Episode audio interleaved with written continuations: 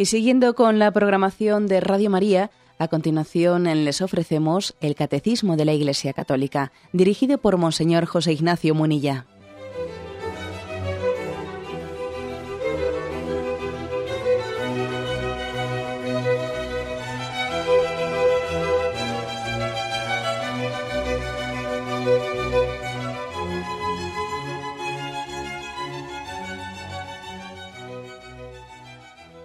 Cordial saludo a todos los oyentes de Radio María. Un día más, con la gracia del Señor, proseguimos el comentario del Catecismo de nuestra Madre la Iglesia. Estamos explicando la oración de Jesús y el Catecismo distingue unas reflexiones, unos puntos en los que se habla de Jesús orante, cómo ora Jesús. Y después nos hablará de cómo Jesús nos enseña a orar a nosotros. Lo primero es cómo le vemos rezar a Él y lo segundo es qué cosas nos dijo Él referente a cómo hay que hacer oración. ¿eh? Hoy vamos a concluir la primera parte, esa parte de cómo Jesús oraba. Y en concreto nos falta el punto 2606. Dice así, lo voy a leer por partes. Dice, todos los infortunios de la humanidad de todos los tiempos, esclava del pecado y de la muerte, todas las súplicas y las intercesiones de la historia de la salvación, están recogidas en este grito del verbo encarnado. Se refiere eh, al grito con el que en el punto anterior había dicho que Jesús murió dando un fuerte grito. Padre, en tus manos pongo mi espíritu. Y dio un fuerte grito. Jesús murió diciendo, todo está cumplido, Padre, en tus manos pongo mi espíritu, pero no lo dijo, eh, no lo dijo por lo bajines, no lo dijo eh, pues así, en un tono plano. No, no, lo dijo gritando, fue un grito desgarrador. ¿Mm? Y el, catecismo dice ahora que ese grito, ese grito de Jesús, está representando, está incluyendo, incluye dentro de él los infortunios, el grito de toda la humanidad, dice, los infortunios de todos los tiempos, de una humanidad esclava del pecado y de la muerte, todas las súplicas,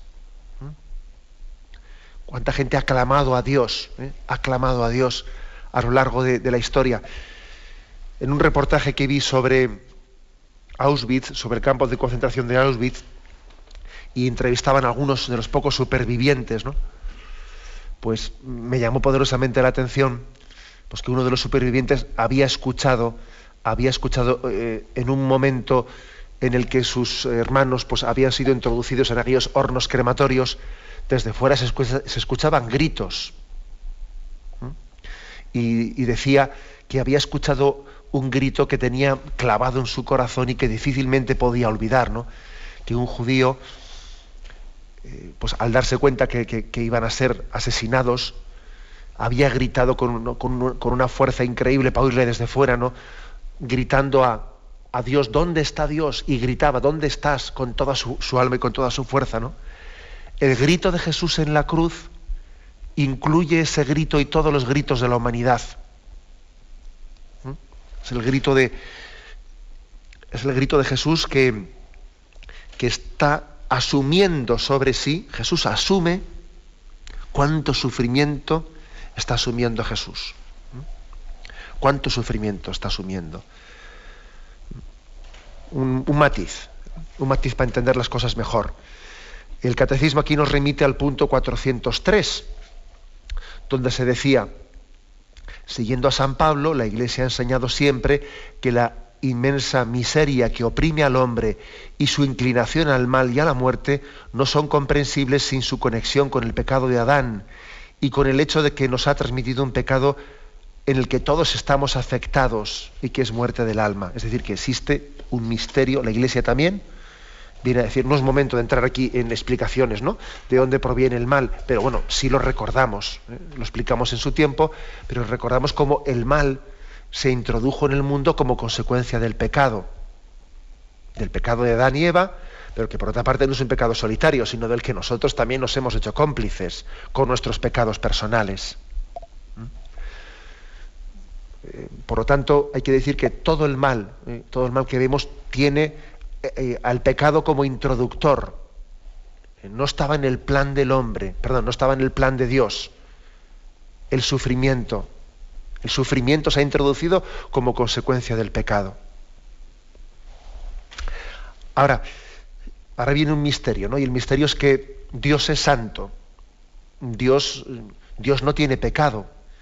Pero Dios, curiosamente, que no asume y no se hace cómplice para nada del pecado, Dios sí que asume y carga sobre él las consecuencias del pecado, porque el sufrimiento, el sufrimiento es consecuencia del pecado. Eh, hay que decir cuánto sufrimiento ha habido en la historia, cuánto, ¿no? Alguno que nos viene y otro que nos los buscamos, pero en el fondo es lo mismo. Total, como se dice popularmente, total patatas, ¿no? Sí, curioso, sí, uno dice, bueno, hay ciertos males que uno, que uno parece que los terremotos, etcétera, ¿no? Otros males los buscamos nosotros con las guerras, etcétera. Sí, es verdad, que, en unos vemos nuestra, la implicación de, nuestra complicidad está muy claramente expresada en, un tipo de males, por ejemplo las guerras, ¿no? nuestra complicidad, o en las rencillas entre familias, etcétera, ¿no? En otro tipo de males, la implicación de nuestra voluntad no está tan, tan eh, digamos, gráficamente eh, patente más bien teológicamente, es como que sabemos, no por la fe, sabemos que también los males de la naturaleza en última instancia tienen su, origen en que el pecado ha introducido el mal. Bien, algo, algunos males es muy patente que son por el pecado, otros lo sabemos por la fe, que tiene su origen en el pecado.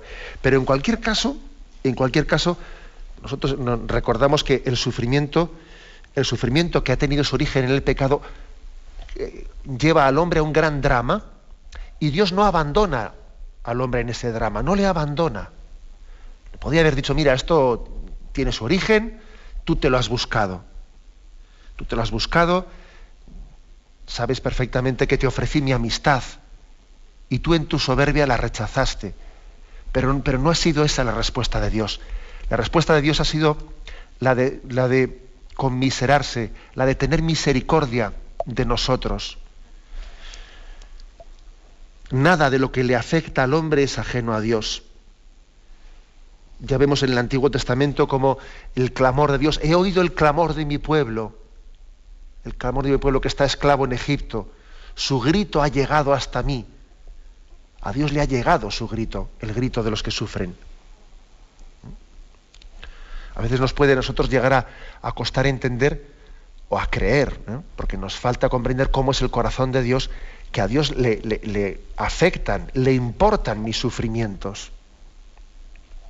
Recuerdo, no, no lo olvidaré nunca, en los ojos de sorpresa que un joven, un joven que tenía problemas con la droga, un joven toxicómano, un día estaba yo hablando con él y en un momento determinado le hablé de cómo su sufrimiento a, Dios le, le, quitaba el sueño a Dios le dije esa expresión, ¿no? Porque bueno, también hay que buscar imágenes para entendernos, ¿no? Diciendo, a Dios le afecta tu sufrimiento, a Dios no le es igual que tú tengas esa esclavitud con la droga. Dios está sufriendo por ti. Y me acuerdo de sus ojos eh, abiertos, ¿no? Mm, perplejos, ¿no? De lo que yo le estaba diciendo. Y me dijo, me preguntó, ¿de verdad que a él le importa? Su pregunta era una pregunta de, sorpresa, ¿no? De, gran novedad para su vida, de que a Dios le importase lo que le estaba pasando a él.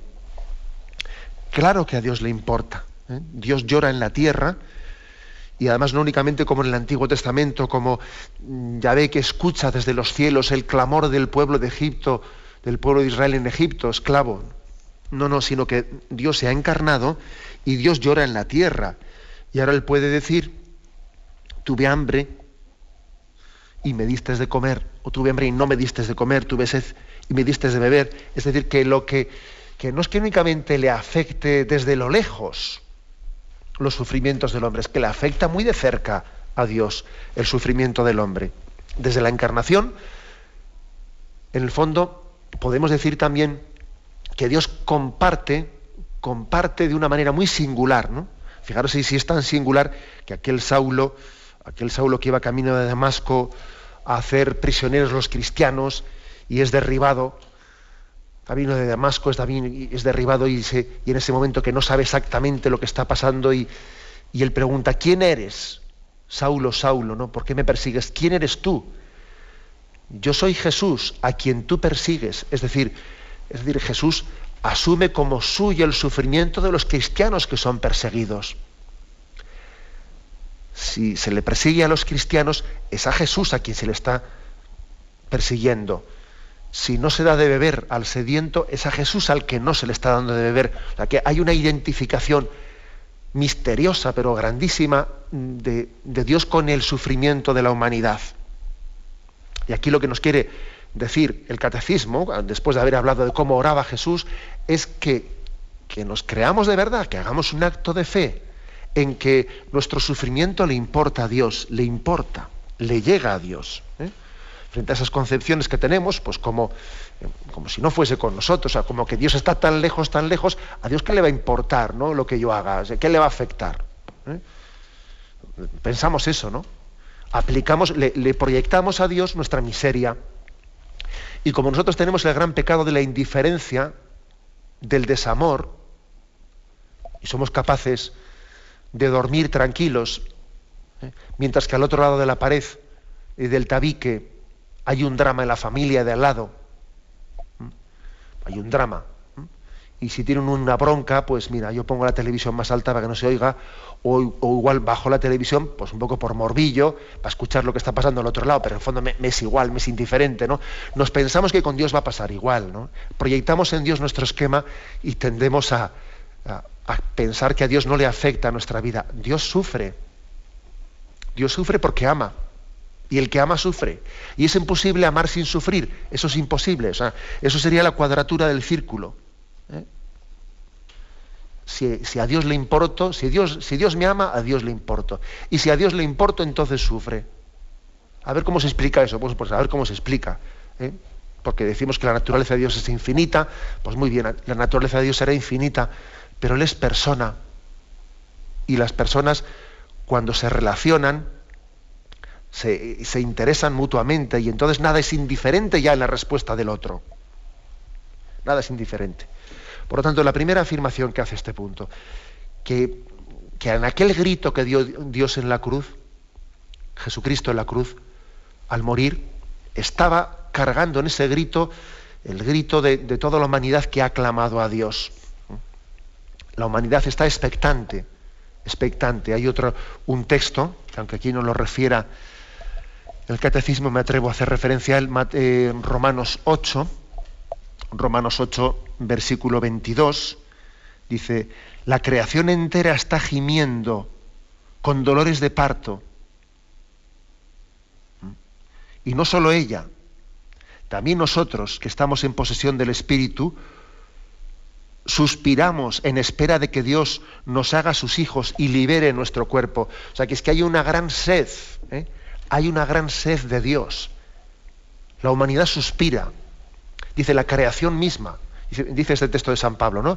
Es Romanos 8, 22 y 23. Primero dice la, creación, la naturaleza. La misma naturaleza suspira.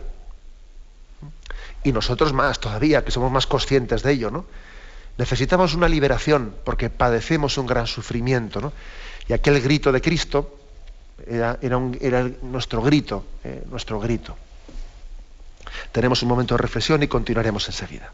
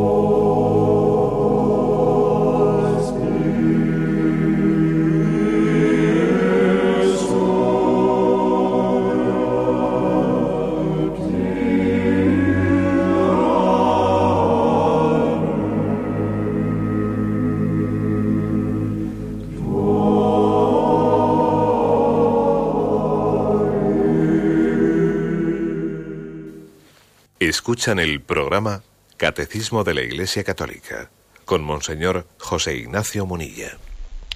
Continuamos la explicación de este punto 2606, en el que se nos decía, lo hemos dicho en la primera intervención, como aquel grito que dio Jesús en el momento de su muerte en el Calvario es un grito que incluye, que asume, que expresa el sufrimiento de toda la humanidad esclava del pecado y de la muerte. Y continúa diciendo, he aquí que el Padre las acoge, acoge estas súplicas, y por encima de toda esperanza las escucha al resucitar a su Hijo. Así se realiza y se consuma el drama de la oración en la economía de la creación y de la salvación. ¿Qué tiene que ver la resurrección con la oración? Alguno estará preguntando. Pues tiene que ver mucho. Porque la resurrección es la respuesta de Dios Padre a aquel grito que había lanzado Jesucristo. La resurrección es la garantía de que Dios escucha, de que la oración no es un monólogo, sino que es un diálogo. Es la respuesta. Cuando Jesús gritó, no, Padre, a tus manos encomiendo mi espíritu. Vamos a ver, ese, ese grito fue escuchado o no fue escuchado. ¿Tuvo respuesta o no tuvo respuesta? ¿no? Entonces, la resurrección es la respuesta. Es la respuesta. Aquí se nos remite eh, al punto 653 del Catecismo. Allí se dice, la verdad de la divinidad de Jesús es confirmada por su resurrección. Él había dicho, cuando hayáis levantado al Hijo del Hombre, entonces sabréis que yo soy. La resurrección del crucificado demostró que verdaderamente Él era, yo soy, el Hijo de Dios y Dios mismo. San Pablo pudo decir a los judíos, la promesa hecha a los padres, Dios la ha cumplido al resucitar a Jesús, como está escrito en el Salmo primero. por lo tanto, ¿no? daros cuenta que sin la resurrección, ¿eh? sin la resurrección, mm, de, poco sirve que Jesús se haga muy solidario con nosotros, que asuma el sufrimiento, eh, de, poco, a veces, ¿eh? pues cuando se se remarca, ¿eh? se remarca exclusivamente la redención, la redención de Cristo desde el punto de vista de la solidaridad de Jesús, de Cristo, de, Dios con nosotros, bien, ojo, pero además de la solidaridad, no basta con que Jesús ¿eh? asuma mis sufrimientos. Eso a mí me, bueno, sí, me, me siento acompañado, pero no me siento salvado. A mí no me vale con que me acompañen en el sufrimiento además de acompañarme, necesito, eh, necesito una esperanza trascendente, ¿no? Y esa es la resurrección. Es la resurrección. Esta es, esta es la, gran, la gran respuesta. La oración tiene respuesta. ¿eh?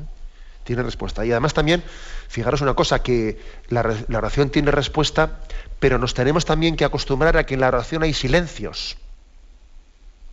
Hay silencios donde parece que no eres respondido de hecho, fijaros que la resurrección de Cristo tiene lugar al tercer día.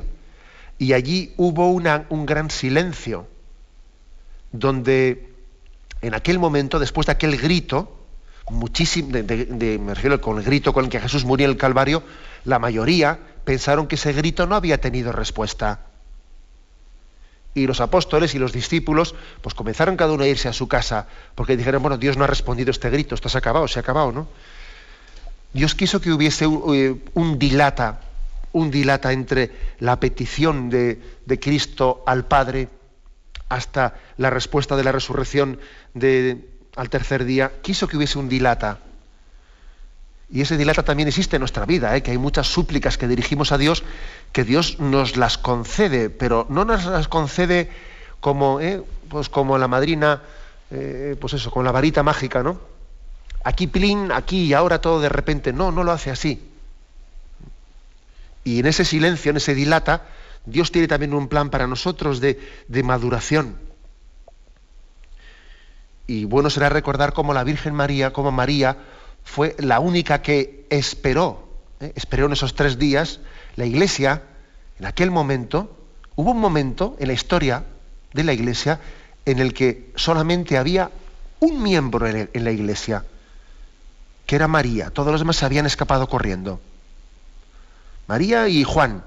Juan que estaba allí porque estaba agarrado de la mano de María, si no hubiese salido también corriendo. Y ella sabía que el grito de su hijo no se iba a quedar sin respuesta. Luego mm, decimos esto, ¿eh? que la resurrección es la respuesta, la respuesta de Dios a nuestra súplica, a la súplica de Cristo y a la súplica de la humanidad. Pero no vendrá de, no estará de menos, ¿eh? no estará de más, perdón, pues eh, recordar que, que, no fue una respuesta inmediata, que hubo, que hubo un gran silencio un gran silencio en el que eh, muchos se equivocaron pensando Dios se ha callado, Dios, Dios no habla, Dios no va a responder este grito. ¿Por qué Dios pospone su respuesta cuando nos dirigimos al etcétera? No lo sabemos, no lo sabemos. Nosotros no podemos intentar aquí eh, hacer, eh, hacer una, pues una explicación intentando que, y luego y pretendiendo que la, explicación que hemos hecho cuadre perfectamente con, con, lo que es la voluntad de Dios y sus planes. Hay que ser humildes a la hora de hablar de Dios, hay que ser humildes, pero constatamos eso. Constatamos que Dios, que Dios escucha nuestra oración, ahora eh, ha formado eh, parte de la historia de la salvación, lo sabemos por Jesús, lo sabemos eh, por, por, toda la historia de la Iglesia, que, que también Dios nos, madura en sus aparentes silencios y nos prepara para recibir sus dones. Continúa el catecismo ¿no? diciendo, el salterio nos da la clave para su comprensión en Cristo, para la comprensión en Cristo de la resurrección se refiere. Es en el hoy de la resurrección cuando dice el Padre, y ahora viene el Salmo, Salmo segundo, ¿eh? tú eres mi hijo, yo te he engendrado hoy, pídeme y te daré en herencia a las naciones, en propiedad a los confines de la tierra. El Salmo segundo, este Salmo segundo es un salmo que lo interpretamos, o sea, que la Iglesia siempre lo ha interpretado en clave de, de la resurrección. Es así, o sea, la Iglesia ha leído este salmo siempre viendo en él, lo voy a, lo voy a leer, perdonad que no lo tengo buscado, leo el Salmo segundo, que dice, ¿Por qué las naciones se sublevan y los pueblos urden planes sin sentido? Los reyes de la tierra se rebelan. Los príncipes conspiran juntos contra el Señor y su ungido. Parece que triunfa, que triunfa el mal, ¿no? Y continúa, rompamos sus ataduras, desprendámonos de su yugo. El que habita en el cielo se ríe, el Señor se burla de ellos. Les habla entonces con furia y con ira los atemoriza. He ungido a mi rey en Sión, mi monte santo. Voy a proclamar el mandato del Señor. Él me ha dicho, tú eres mi hijo, yo te he engendrado hoy. Pídemelo y te daré las naciones en herencia, los confines de la tierra en heredad. La Iglesia siempre ha entendido este salmo en la clave de la resurrección. Es decir, parece que, que el mal se enseñorea y que está como diciendo, mira, mira cómo se calla. ¿Eh? Incluso también, también ocurría eso a Jesús, ¿no? Cuando estaba en la cruz y decía, mira, si, si es el Hijo de Dios, que, pues que le libere. Anda, no, no, decía este, este no fue el que curó a los enfermos, pues que se cure a sí mismo. No resucitó a los muertos, bueno, pues que baje de la cruz. hay veces que el mal se chulea. El mal se chulea, ¿no? Y está como diciendo, a ver, a ver quién puede conmigo, ¿no? Si está Dios, que venga aquí, ¿no? Esto ocurre en nuestra vida, ¿eh? Ocurre en nuestra vida, que a veces el mal parece que se exhibe de una manera arrogante, ¿eh? chuleándose de que, a ver, si está Dios, ¿cómo es posible? Eh? ¿Cómo es posible que yo aquí me sienta el campeón? Porque es verdad que parece que a veces el mal triunfa, parece triunfar, ¿no? Por eso el Salmo dice, los reyes de la tierra se rebelan, los príncipes conspiran juntos, ¿no? Urden planes sin sentido rompamos sus ataduras, desprendámonos de su yugo, desprendámonos del yugo de Dios, vamos a liberarnos de Dios, ¿no? Y dice, y Dios desde el cielo sonríe, el Señor se burla de ellos. ¿A dónde van estos? Estos sin sentido, ¿no? Y luego les habla con firmeza y con furia, ¿no? Hoy he establecido mi rey en Sión, yo te, tú eres mi hijo, yo te he engendrado hoy. Es decir, que después de que el mal se ha chuleado y que parecía que iba a vencer, finalmente la resurrección es decir, Dios tiene la última palabra. Y al final el bien triunfa. El, bien triunfa. ¿eh? Es la última palabra la que, Dios se ha, guardado para él. Por eso la clave para entender la oración, la clave es creer en la victoria de Cristo. Quien no cree en la victoria de Cristo no ora bien. No, su oración es superficial, supersticiosa, ¿eh? Llena de, yo qué sé, ¿no? Quien no cree en la victoria de Cristo, su oración, eh, ¿qué pretende ser? ¿Eh? ¿Qué pretende ser? Cuando, cuando vamos a Tierra Santa, el peregrino en Jerusalén y visita el Santo Sepulcro, se da cuenta que está, está asistiendo en ese lugar al lugar, al, al, acontecimiento central, ¿no? al lugar en el que todo se hizo nuevo, el que todo comenzó de nuevo. A veces ahí el peregrino se escandaliza de que, claro, porque hay muchas confesiones cristianas que si los eh, que si los eh, ortodoxos, que si los coptos, que si los otros, que si tal, que si cual, ¿no? y bueno, le, escandaliza ver cómo está como repartido el culto y no están todos unidos eh, para en torno a ese lugar santo, el lugar de Santo Sepulcro, ponerse todos de acuerdo. Bien, de acuerdo, puede tener esa lectura, pero también puede tener otra lectura, ¿eh? ver cómo las confesiones cristianas, todas ellas, aunque por, desgracia, ¿no? y por nuestro pecado no estamos unidos, sin embargo, ver cómo todos nosotros estamos en torno al mismo lugar, y al mismo acontecimiento de la salvación. Es decir, todos tenemos claro, ¿eh? todos tenemos claro que el acontecimiento central que ha cambiado la historia es la resurrección. Y de ahí todo ha comenzado nuevo, todo ha sido hecho nuevo. Es, eh, por lo tanto la, la clave para entender, para que uno rece con esperanza. Es que de lo contrario uno no reza con esperanza. De lo contrario, rezar es, pues bueno, pues poner, ponerla eh, poner la esperanza, o sea, poner la confianza en que las fórmulas que estoy recitando pues son bonitas o que como a veces se hace por ahí, ¿no? Que ves uno ve ciertas cosas que dice eh, pues devoción a Santo Tomás, digo a San Judas haga 18 copias de esto y entrégalas por ahí. Y si entrega 18 copias, pues tendrá buena suerte. Si no hace las copias, tendrá mala suerte. Ese tipo de cosas, ¿no? Y cuando uno ve eh, esas deformaciones de la oración, dice, no, estos son supersticiones y en el fondo nos falta poner, poner eh, la fuerza en el sentido teologal, ¿eh? sentido teologal de la fe en la resurrección, en la potencia de la resurrección de Cristo. Lo que da fuerza eh, a nuestra oración es esto. ¿eh?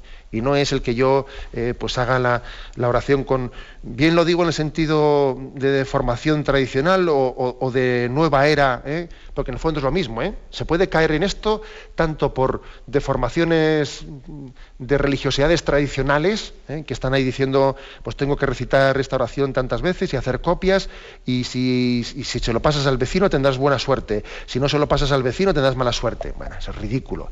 Y con la nueva era, pues pasa lo mismo, hacer un tipo oraciones que en el fondo dice, mira, consiste en que tú te relajes y en que tú te sientas bien y en que tú, mira, sea, sea por un camino ¿eh? o por el otro, en el fondo es poner la confianza, o sea, deformar la oración pensando que la fuerza de la oración eh, va a estar en no sé qué fórmulas que yo utilizo. Ridículo. ¿eh? La fuerza de la oración está en la fe, en la resurrección de Cristo es de su resurrección, de esa resurrección de la que viene la gracia a la, oración. Tenemos un momento de reflexión y continuaremos enseguida.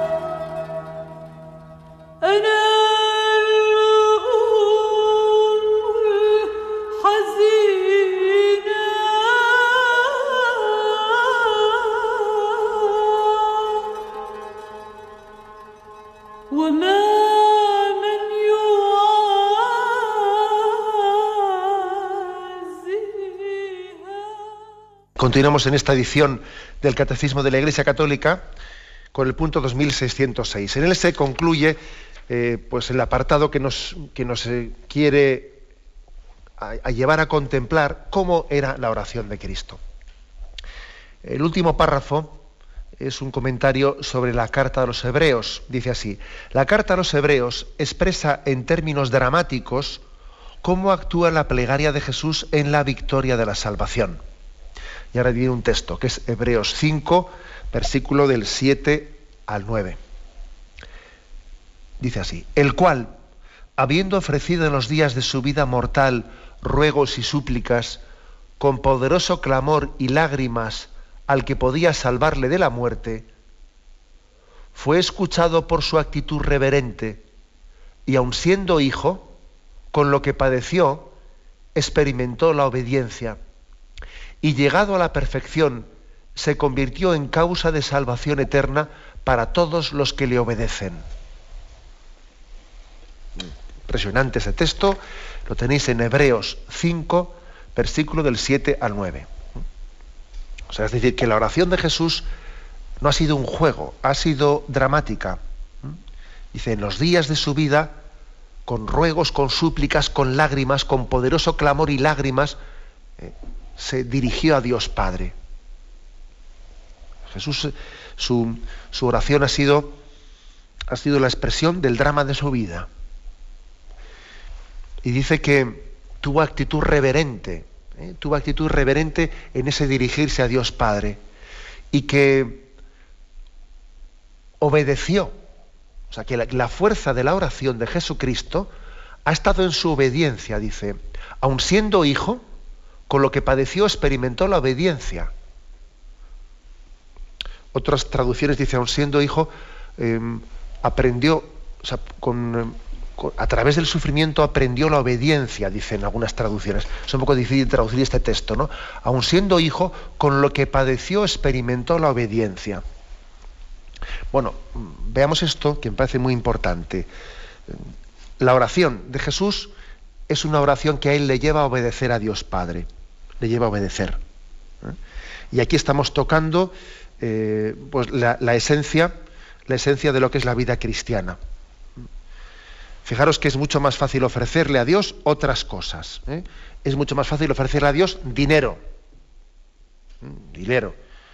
O incluso, pues voy a hacer un sacrificio. Voy, a, voy a no beber alcohol. Voy a, a, estar a pan y agua dos días eso puede ser más fácil que la obediencia. Es más fácil ofrecerle a Dios determinadas cosas que ofrecerle la obediencia.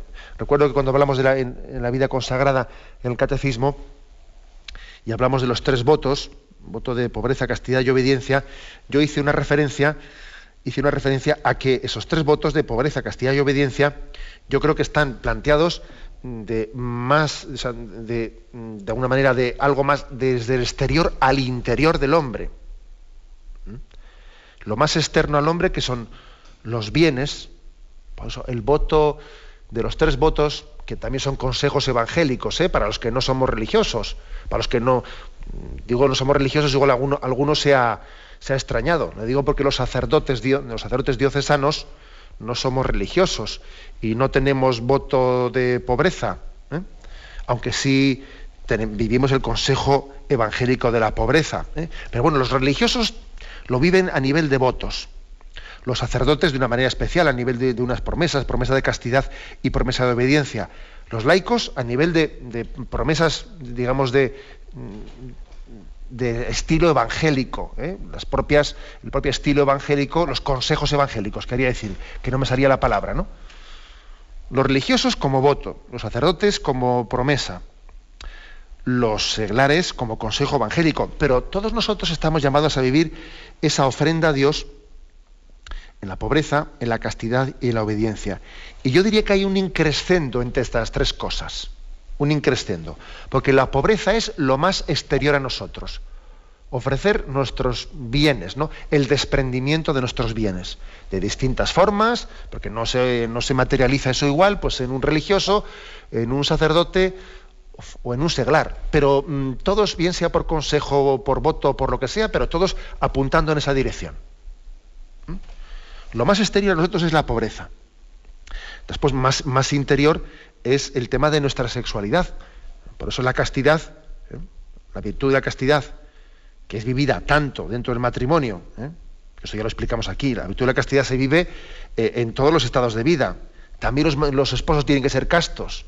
Algunos identifican castidad con, con, continencia y no es lo mismo. La castidad es vivir la sexualidad conforme, conforme al estado de vida que Dios nos ha dado cada uno. Entonces, para un religioso, un sacerdote, la castidad supone, se, identifica con la virginidad, pero para un casado la castidad se, se, identifica con vivir honestamente su matrimonio, ¿no? O sea que todos estamos llamados a vivir la castidad. Es algo ya más interior que la pobreza. Pero todavía hay algo más interior, que es la obediencia. Eso sí que es ya lo más íntimo de lo íntimo, ¿eh? Esto sí que más lo íntimo de lo íntimo.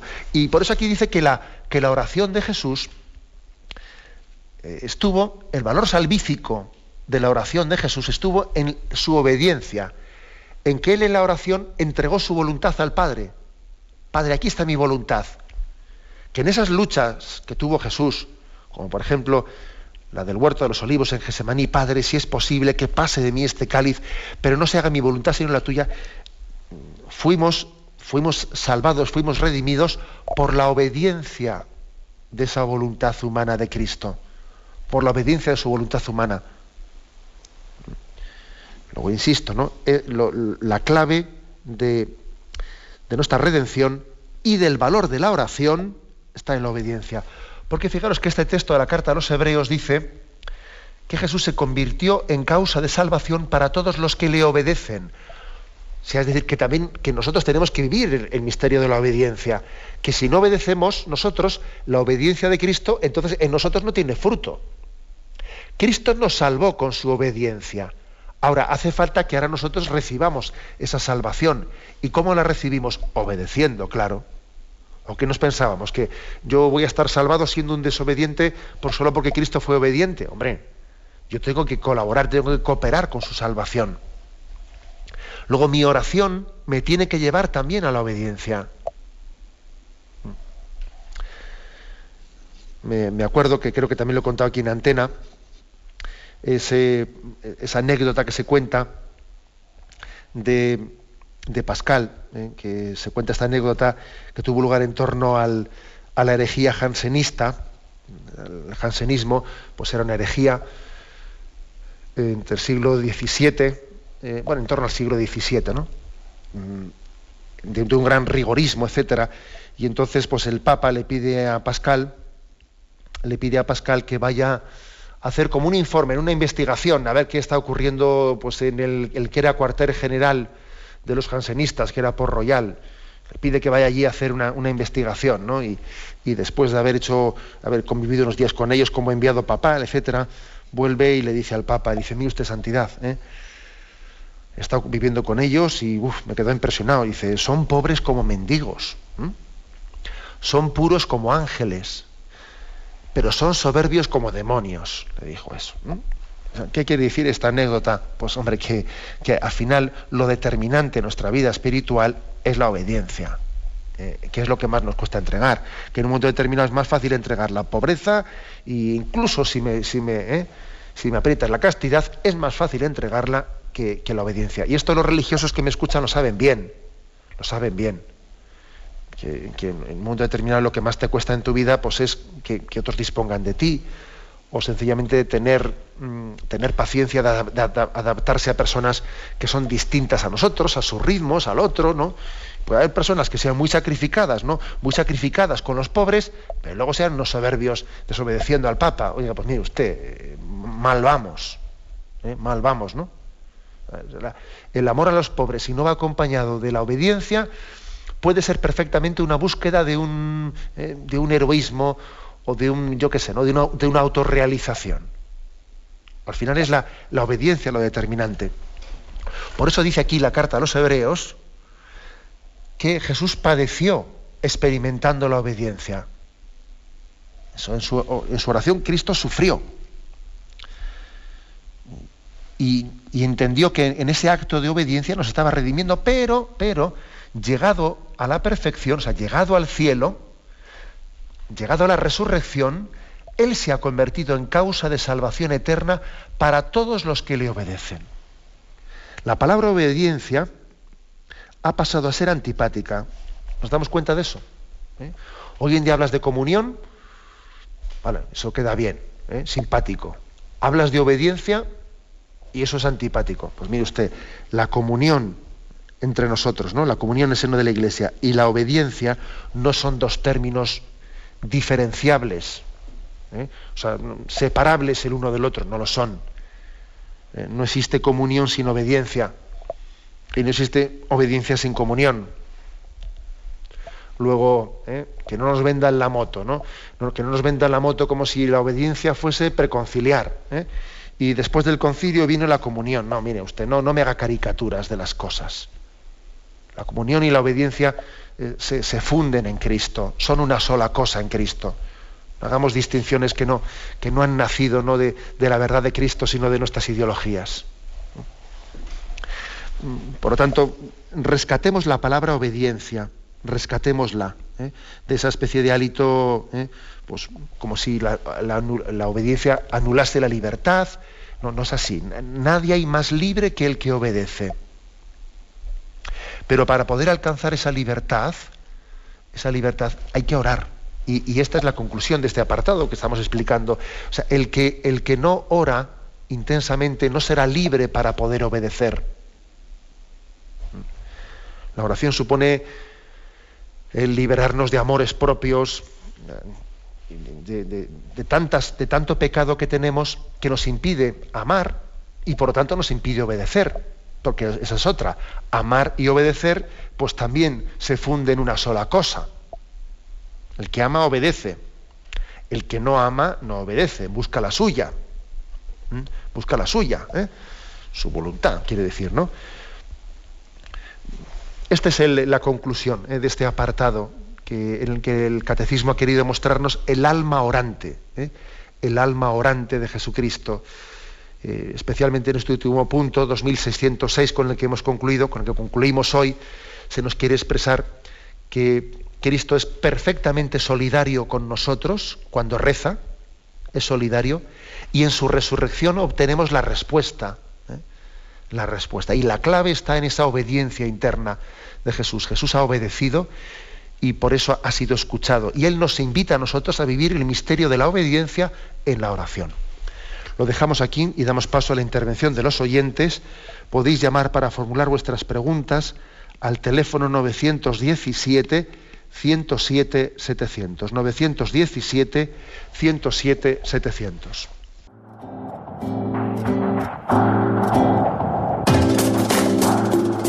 Estos voluntarios que dan su tiempo generosamente en el día a día. Un cordial saludo a todos los oyentes de Radio María.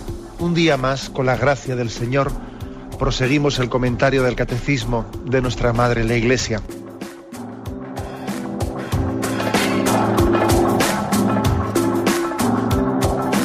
Porque le has quitado la única manera de protesta que tiene. O sea que cuando hay un dolor fuerte no hay que tomar analgésicos, hay que ir no, no, hay que tomar, No, sí, hay que bien, pero, pero no analgésicos fuertes para que se cometa el error de bloquear la defensa y no poder llegar al diagnóstico. Bien, bien. ¿Le gustaría tener sus programas favoritos de Radio María para escuchar en cualquier momento? Llame y pídanos el programa que más le interesa en cualquiera de sus emisiones. Recogeremos su petición y sus datos completos para hacer el envío. Solo necesita un lector de CD o DVD que admita el formato de compresión MP3. Llame al 917-107-700 y atenderemos su petición encantados. Tome nota. 917-107-700. Radio María, más cerca de usted.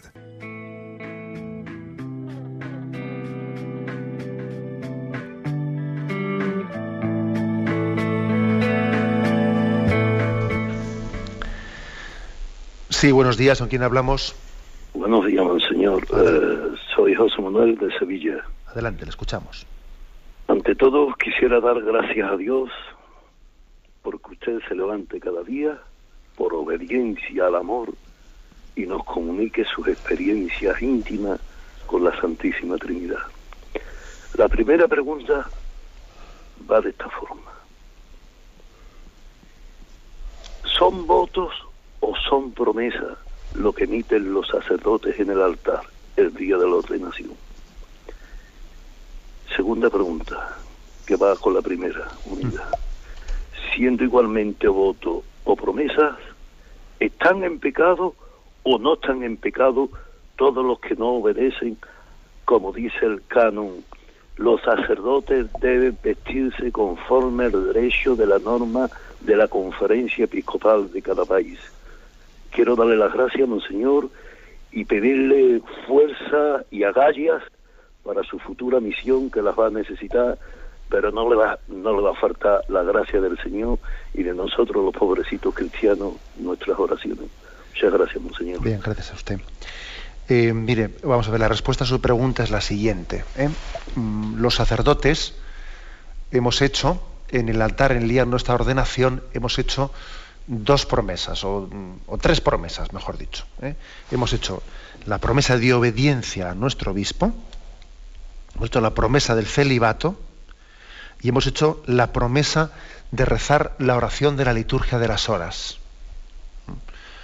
A, esos compromisos que adquiere el sacerdote eh, se le llaman eh, promesas, no se le llaman votos. Bueno, y, claro, y seguro que luego viene inmediatamente la pregunta, bueno, ¿y qué, diferencia hay entre votos y promesas? La verdad es que la diferencia, eh, bueno, es una diferencia en cuanto al objeto, en cuanto al objeto, es que los religiosos hacen voto, voto de pobreza, mientras que los sacerdotes diocesanos no hacen eh, promesa de pobreza. Podríamos decir que el, deber que, tiene un sacerdote diocesano con respecto a, los bienes materiales, pues es bastante similar al que tienen los seglares.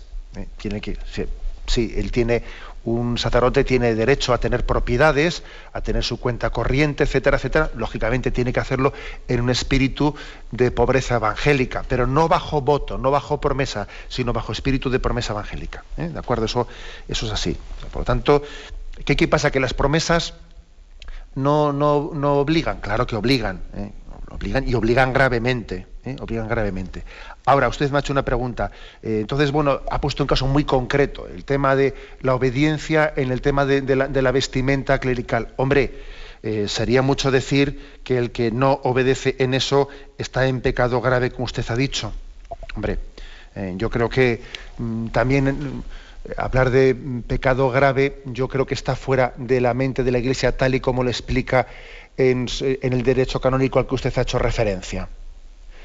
La Iglesia, mm, las cosas que nos pide, no todas tienen la misma, ¿eh? el mismo grado. ¿eh? Yo creo que también existe, eh, es importante no darle la misma importancia a un tema sustancial y determinante, vamos, fuera del cual estaríamos pecando gravemente, a otras cuestiones que sin embargo tienen otro calibre. No quiere decir que no sean importantes, ojo, ¿eh? porque también sería lo, que no, lo que no está en pecado, bajo un pecado grave, no tiene importancia. No, tampoco es eso. Tampoco es que no tenga importancia. Pero lógicamente eh, es, obvio que no, podemos bajo la promesa de obediencia entender que todo vaya a tener eh, la, la, misma gravedad. Esa distinción creo que es importante hacerla. Bueno, adelante. Damos paso al siguiente oyente. Buenos días. Buenos días, monseñor. Sí, le escuchamos. Un abrazo muy grande y todo el agradecimiento del mundo por el bien que nos hace cada mañana y en muchos momentos. Quiero ser muy breve, pero a ver si podía ayudarme un poquito. Hace, el día 5, hace 13 meses que se suicidó un sobrino mío que vivía conmigo, vivía con nosotros. Era un niño, lo, lo mejor, bueno, tenía 37 años. Era lo mejor de este mundo y lo mejor de esta casa. Y yo me parece que perdió un poco la fe porque yo también pertenezco a un grupo de de la renovación carismática, pero yo ya no encuentro ni, fe ni encuentro nada. Y lo que quería decirle, para ser más breve, ojalá que un día pudiera hablar con usted y a ver si encuentro la paz. Yo todos los días voy y todos los días rezo al Señor para que me dé la paz y me dé fe, porque casi perdió todo. Bueno, mm, él se fue a Cuba y allí conoció a una chica y, la hizo que se viniera aquí a España y cuando llegó aquí pues lo dejó y, y cogió una depresión grande. Luego ya se metió en el alcohol y algo de droga y se desesperó. Entonces se suicidó en la comisaría mientras venía el SAMU. Y yo tengo mucha pena porque allí oí, cuando usted ha dicho eso, por eso, cuando ha dicho de los dos gritos de Jesús, yo oí dos gritos de él y le di al policía, está gritando mi sobrino, ¿qué le pasa? Y entonces fue que, por eso que se estaba suicidando o pidió ayuda o yo no sé, eso ni decir que no lo oía, sí lo oía. Entonces yo ahora no soy capaz de perdonar a esta gente, me está contando mucho porque cuando vino los amos ya se había muerto. Y entonces voy a un sacerdote y le digo que lo que yo sentía es como esa falta de fe, como y que no sabía que, que mi sobrino, pues, con lo bueno que era, donde y me dijo, tu sobrino está en el infierno, que lo sepas. Yo desde entonces estoy atormentada y digo, pues yo también me quiero ir al infierno con él, porque si él, siendo tan bueno, está en el infierno, pues, a ver, yo quería así no sé si encontraré un día la paz. Yo estoy amargada de la vida y no soy capaz de perdonar. Y mira que todos los días voy, Señor, ayúdame, ayúdame, pero no. Bueno, de acuerdo. La verdad es que le, nos, ha dejado usted impresionados. Eh, nos ha dejado impresionados al compartir con nosotros ese dolor, porque la verdad es que suponemos que que el suicidio de una persona que vive bajo su techo y que forma parte de lo más querido para usted, pues es uno de los dolores y una de las pruebas más grandes que uno puede afrontar en esta vida. Eh, he conocido casos de cerca en la vida sacerdotal y siempre he pensado para mí que entre todas las pruebas que he visto posiblemente esta sea la más grande, ¿eh? sea la más grande. Bueno, así con con temblor y temor eh, y, con vamos con todos somos conscientes de que una radio es una radio y uno no puede conocer perfectamente el alma de las personas por, por una expresión tan breve no pero permítame dos o tres palabras no la primera eh, no sé quién le dijo a usted eso de que su sobrino está en el infierno. ¿eh? Me parece que quien habló de, de, tal cosa, pues lo hizo con una irresponsabilidad muy grave. Eh, muy grave. Fíjese que usted ha hablado como, como su sobrino, pues, eh, después de esa experiencia de que aquella chica cubana, etcétera, la abandonó, pues cayó en una, depresión, en una depresión y desde esa depresión se metió, pues es que sin alcohol, las drogas, etcétera, ¿no? Yo puedo decirle que en la práctica totalidad de los casos que he vivido de suicidios, en mi vida sacerdotal y he vivido bastantes, eh, yo diría que en la práctica totalidad de los casos he visto pues, sencillamente una, eh, una, enfermedad psiquiátrica de por medio a veces, a veces una depresión, a veces otro tipo de, enfermedades, eh, pero, las, he visto siempre. Eh, con lo cual, en cuanto a la responsabilidad moral de una persona que comete un suicidio, pues tenemos que suspender totalmente nuestro juicio y más bien sabiendo que existe positivamente una enfermedad de ese tipo, pues cabe suponer que no existe tal culpabilidad, por lo menos en el sentido total y pleno de la palabra. ¿eh? O sea, vaya eso por delante, ¿no? Vaya eso por delante. Yo creo que me parece que usted ha entendido muy bien que en ese grito de Jesucristo está también incluido el, grito de, su sobrino que se sentía desesperado, que se sentía traicionado. En el fondo, fíjese, su sobrino lo que tenía era una carencia afectiva, una carencia de amor, que todos buscamos en esta vida. ¿eh? Y lo buscamos correcta e incorrectamente en el hombre. El hombre tiene un deseo de ser amado. ¿eh? Tiene un deseo de ser amado. Y usted lo que tiene que hacer es confiar plenamente, confiar plenamente en la misericordia de Dios, ponerle a su sobrino la misericordia de Dios y poner en ello toda su fuerza. Y no desgastarse buscando culpables, porque los del SAMUR tenían que haber espabilado, mi sobrino gritaba y no se dieron cuenta que se estaba en la habitación de algo que se estaba suicidando. No, desgaste usted las, fuerzas ahora pensando que si los del SAMUR o los otros, no desgaste sus fuerzas en eso. ¿eh? No desgaste porque el demonio ahora quiere que su dolor ahora pues, se proyecte en, pues, en, rencores, dándole vueltas a lo que ya no está en nuestra mano. No desgaste usted las fuerzas en eso. Concéntrese usted plenamente en que usted sea un alma intercesora para su, para su sobrino. Usted preséntele delante de Dios. Invoque su misericordia, ¿no? Sea usted un Moisés orante invocando la misericordia de Dios para su sobrino y no se salga de ahí ni un milímetro. ¿Eh? Creo que esto es lo importante y la palabra que el Señor me inspira a darle. ¿no? Y rezamos por usted, eh, rezamos por usted porque comprendemos que su cruz es grande, con su cruz es grande. Cuando usted escuche o le venga a su memoria el grito de, su sobrino que usted le escuchaba ahí al fondo, pues miren, en vez de liarse con le escucharan o no le escucharan, usted escuche el grito de Jesucristo en el Calvario que sí fue escuchado por Dios Padre. Y en ese grito de Jesucristo estaba el de ese sobrino. No lo dude usted.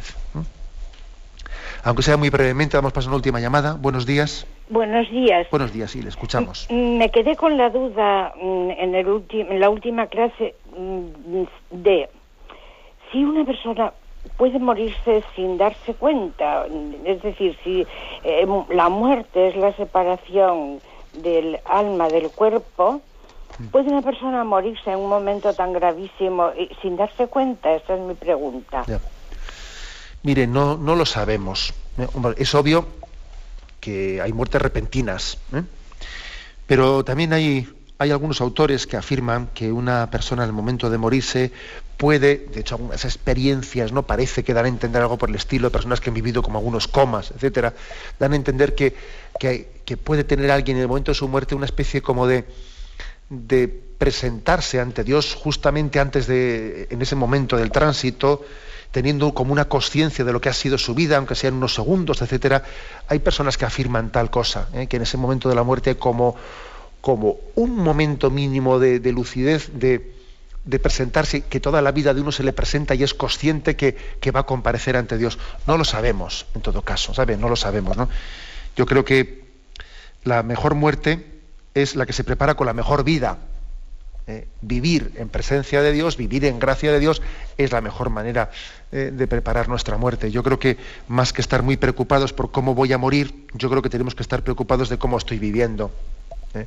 cómo estoy viviendo y confiar nuestra muerte a Dios. En su providencia Él sabrá, Él nos, designa, Él nos destinará una buena muerte, ¿no? Pero poniendo nuestra preocupación en la vida más que en ese momento. Tenemos el tiempo cumplido. Me despido con la bendición de Dios Todopoderoso. Padre, Hijo y Espíritu Santo. Alabado sea Jesucristo.